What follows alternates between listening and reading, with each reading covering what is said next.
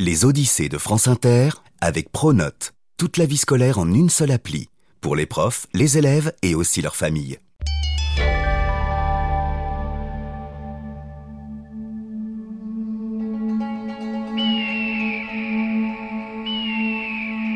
Cette odyssée se passe au temps des couronnes de laurier. Des mots qui se terminent en us et des combats de gladiateurs qui durent us jusqu'à la mortus.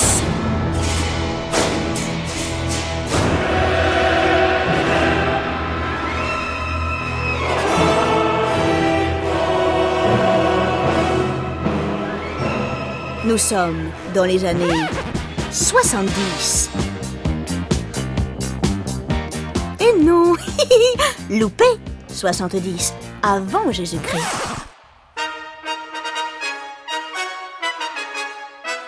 Depuis plus de 100 ans, la République romaine s'étend. Au nord, au sud, à l'est et à l'ouest, en Italie et tout autour de la Méditerranée, grâce à son armée qu'on dirait invincible, elle grignote du territoire et y assoit son pouvoir. La République romaine est riche.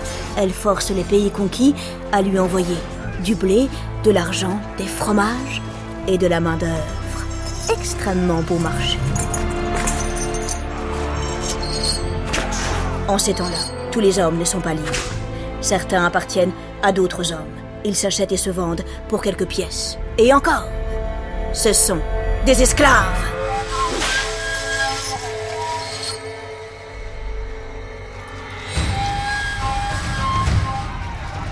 Un jour, l'un d'eux s'est révolté. À la tête d'une armée de près de 100 000 hommes, il a fait trembler l'État, à l'époque, le plus puissant du monde. Cet homme s'appelle Spartacus. C'est un guerrier redoutable. Son cœur crie la vengeance. Il veut être libre. Et voici son Odyssée.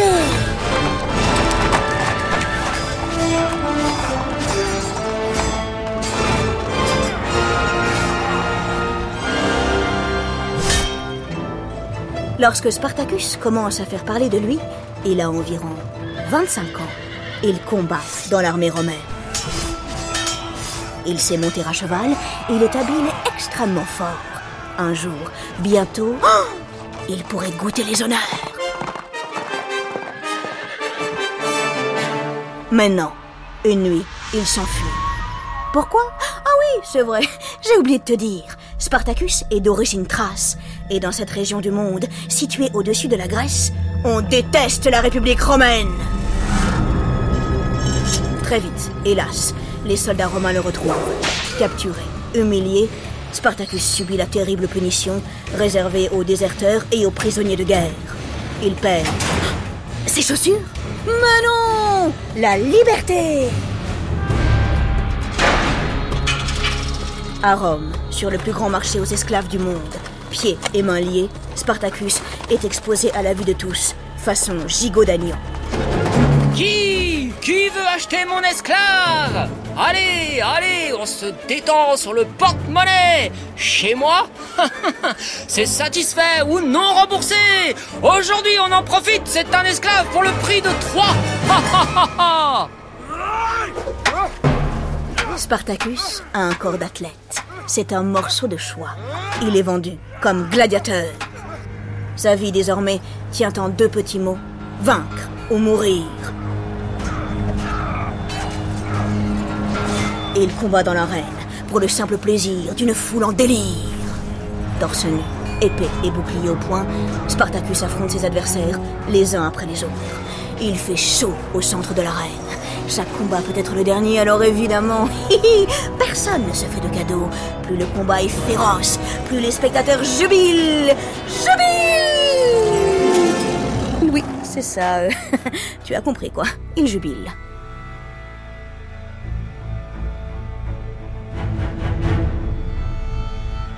Jusqu'à présent, Spartacus a gagné tous ses combats. Pour cette raison, on l'admire, on lui donne beaucoup d'argent et du vin. Mais combien de temps va-t-il encore survivre?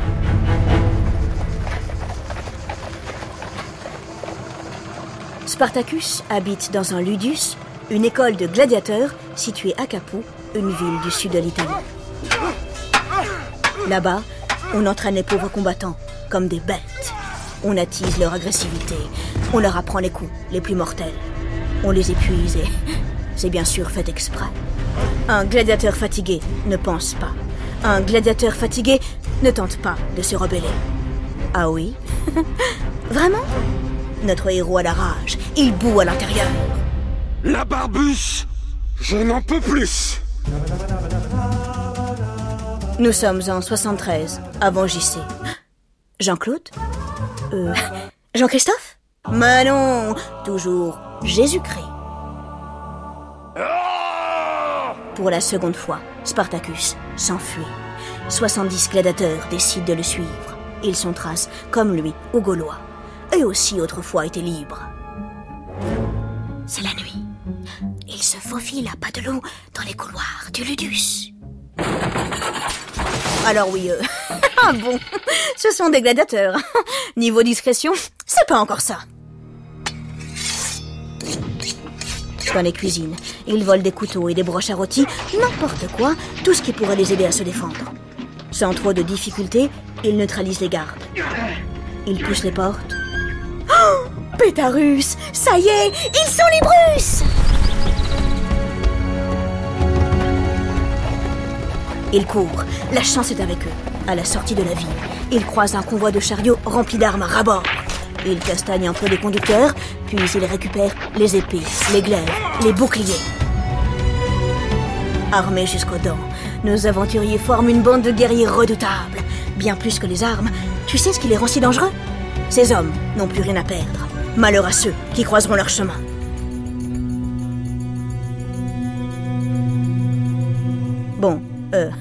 C'est bien beau tout ça, mais maintenant, que faire Entre nous, ils n'ont pas trop réfléchi.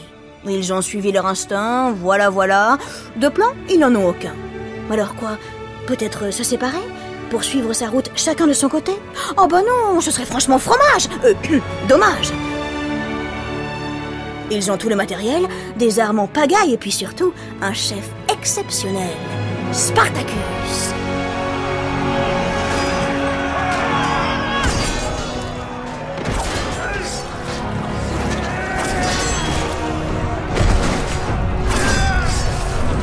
À 40 km de Capoue se trouve un volcan qui s'appelle le Vésuve. Là-bas, ils pourront trouver refuge. Le soleil est en train de se lever lorsqu'ils atteignent leur destination. Oh, c'est beau Amis de la poésie, bonjour.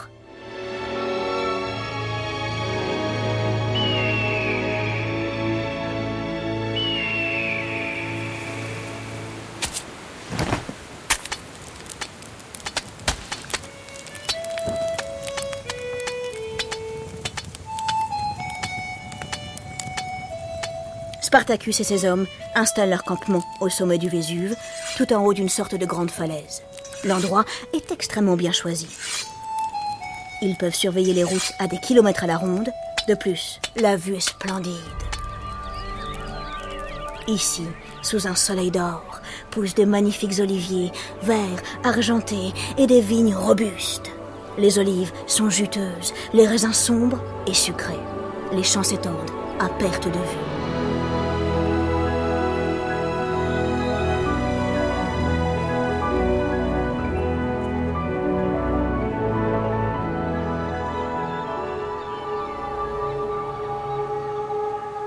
Derrière cette beauté, hélas, se cache une terrible réalité.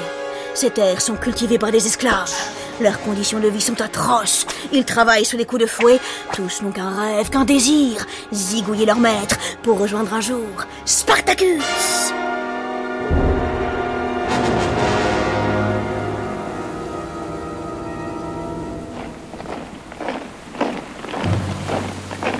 Du Vésuve à Rome, il y a six jours de marche. L'évasion des gladiateurs finit par arriver aux oreilles des sénateurs. Mamma mia Comment vont-ils réagir? Eh bien, c'est assez surprenant, mais ils s'en fichent un peu. Des révoltes d'esclaves, Rome en a déjà connu deux.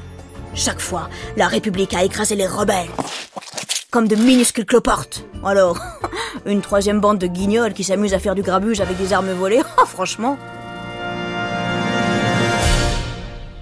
Par prudence, on envoie tout de même une petite troupe. 3000 hommes réunis sous le commandement du général Claudius. En quelques jours, les Romains atteignent le Vésuve. Installés au sommet, Spartacus et ses hommes les ont vus arriver de loin. Claudius, de son côté, prend le temps de peaufiner sa stratégie. Vous voyez le petit chemin qui monte? Dit-il à ses hommes. On va les attendre ici bien pépouses. Au bout d'un moment, c'est sûr, ils devront descendre pour trouver de la nourriture. Et là, vous connaissez la chanson? Je fais de la bouillie pour mes petits cochons rebelles. Pour un, pour deux, pour trois, pour mille. Et bam, je les écrabouille En attendant, on va peut-être se découper un petit jambon, les gars, non? Dis donc, mais il se croit hyper malinus, le Claudius. Ce que l'ignorus, c'est que Malinus, Spartacus, l'est encore plus Au sommet, il n'y a pas grand-chose, à part des vignes sauvages. Qu'importe, notre héros a une idée de génius Arrachez les vignes Et, et faites-en... Faites-en des tresses Des tresses? Mais pourquoi faire Des couronnes? Mais non, voyons Elles serviront de cordes Ni vu ni conus, les rebelles glissent le long de leurs lianes. Ils arrivent en bas de la falaise sans emprunter le chemin gardé par Claudius. Surpris, les Romains tombent comme des mouches. La victoire est éclatante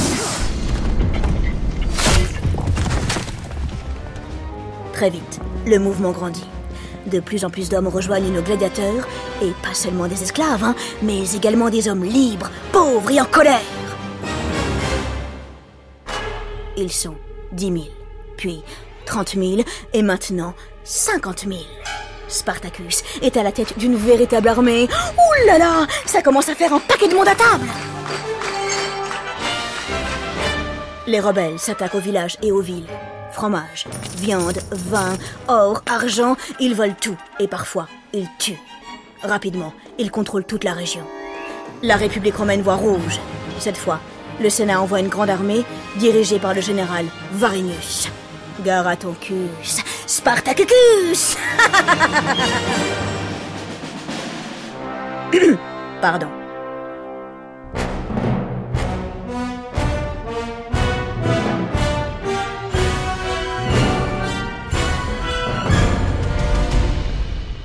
Le chef des rebelles sait que ses hommes ne sont pas encore prêts pour un tel affrontement.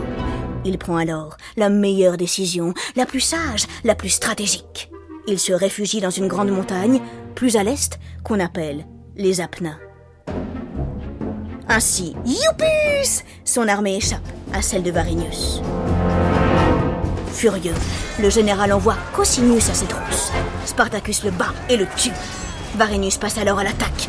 Mais, surprise, surprise Notre héros écrase son armée. Varinius fuit. C'est officiel. Désormais, le sud de l'Italie est aux mains des rebelles. Pas question pour autant de se la couler douce. Spartacus passe l'hiver à entraîner ses hommes. L'armée romaine ne tardera pas à riposter, il le sait. Ce jour-là, il faudra être prêt. D'ailleurs, peuvent-ils vraiment faire le poids face à la puissante République de Rome? Spartacus est inquiet, il réfléchit. Ce que nous voulons, c'est être libres. Ouais, mais comment faire? Envahir Rome? Et non, c'est impossible, on y laisserait jusqu'à notre dernier slip. Oh, oh, ma parole, mais nous sommes coincés. À moins que... Mais oui. Oui, c'est ça C'est ça. Il faut passer la frontière. Là, voilà la solution Pour cela, il suffit de remonter vers le nord, puis de traverser les Alpes. Parvenus de l'autre côté, chacun pourra ensuite rentrer chez lui. Les uns vers l'ouest, en Gaule, les autres vers l'est, en Thrace. Wouh Super Bonidus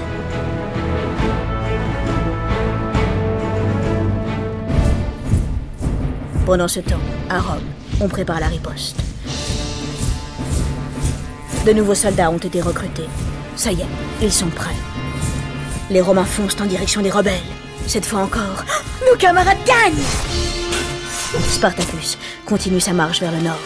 Hélas, le fleuve Pô est en creux. Son armée est coincée. Quoi?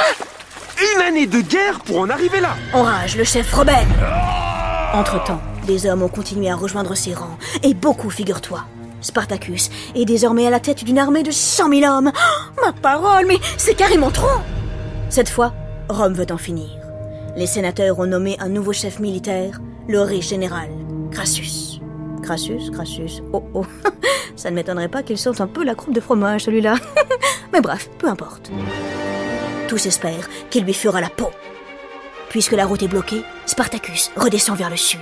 À Reggio de Calabre, il se fait encercler par Crado. Euh, non Crassus L'armée des rebelles arrive à s'échapper. Hélas, quatre batailles plus tard, ils sont faits comme des rats. Pour la dernière fois, Spartacus lève son glaive dans les airs. Il meurt au combat. Bah oui, voilà, hein, c'est logique. Il meurt au combat.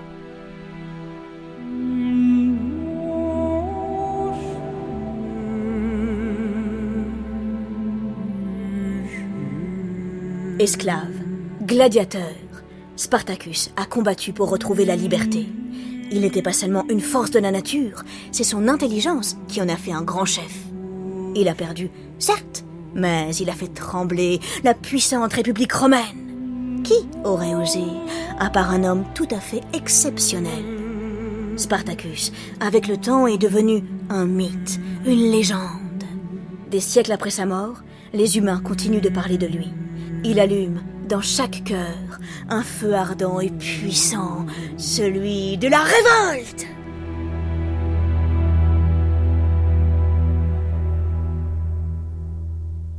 Les Odyssées est un podcast original de France Inter.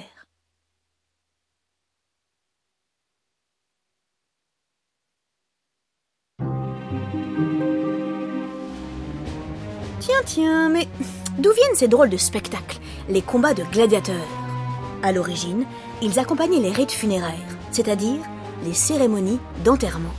Ces combats étaient une façon, pour les vivants, d'honorer la mémoire des morts.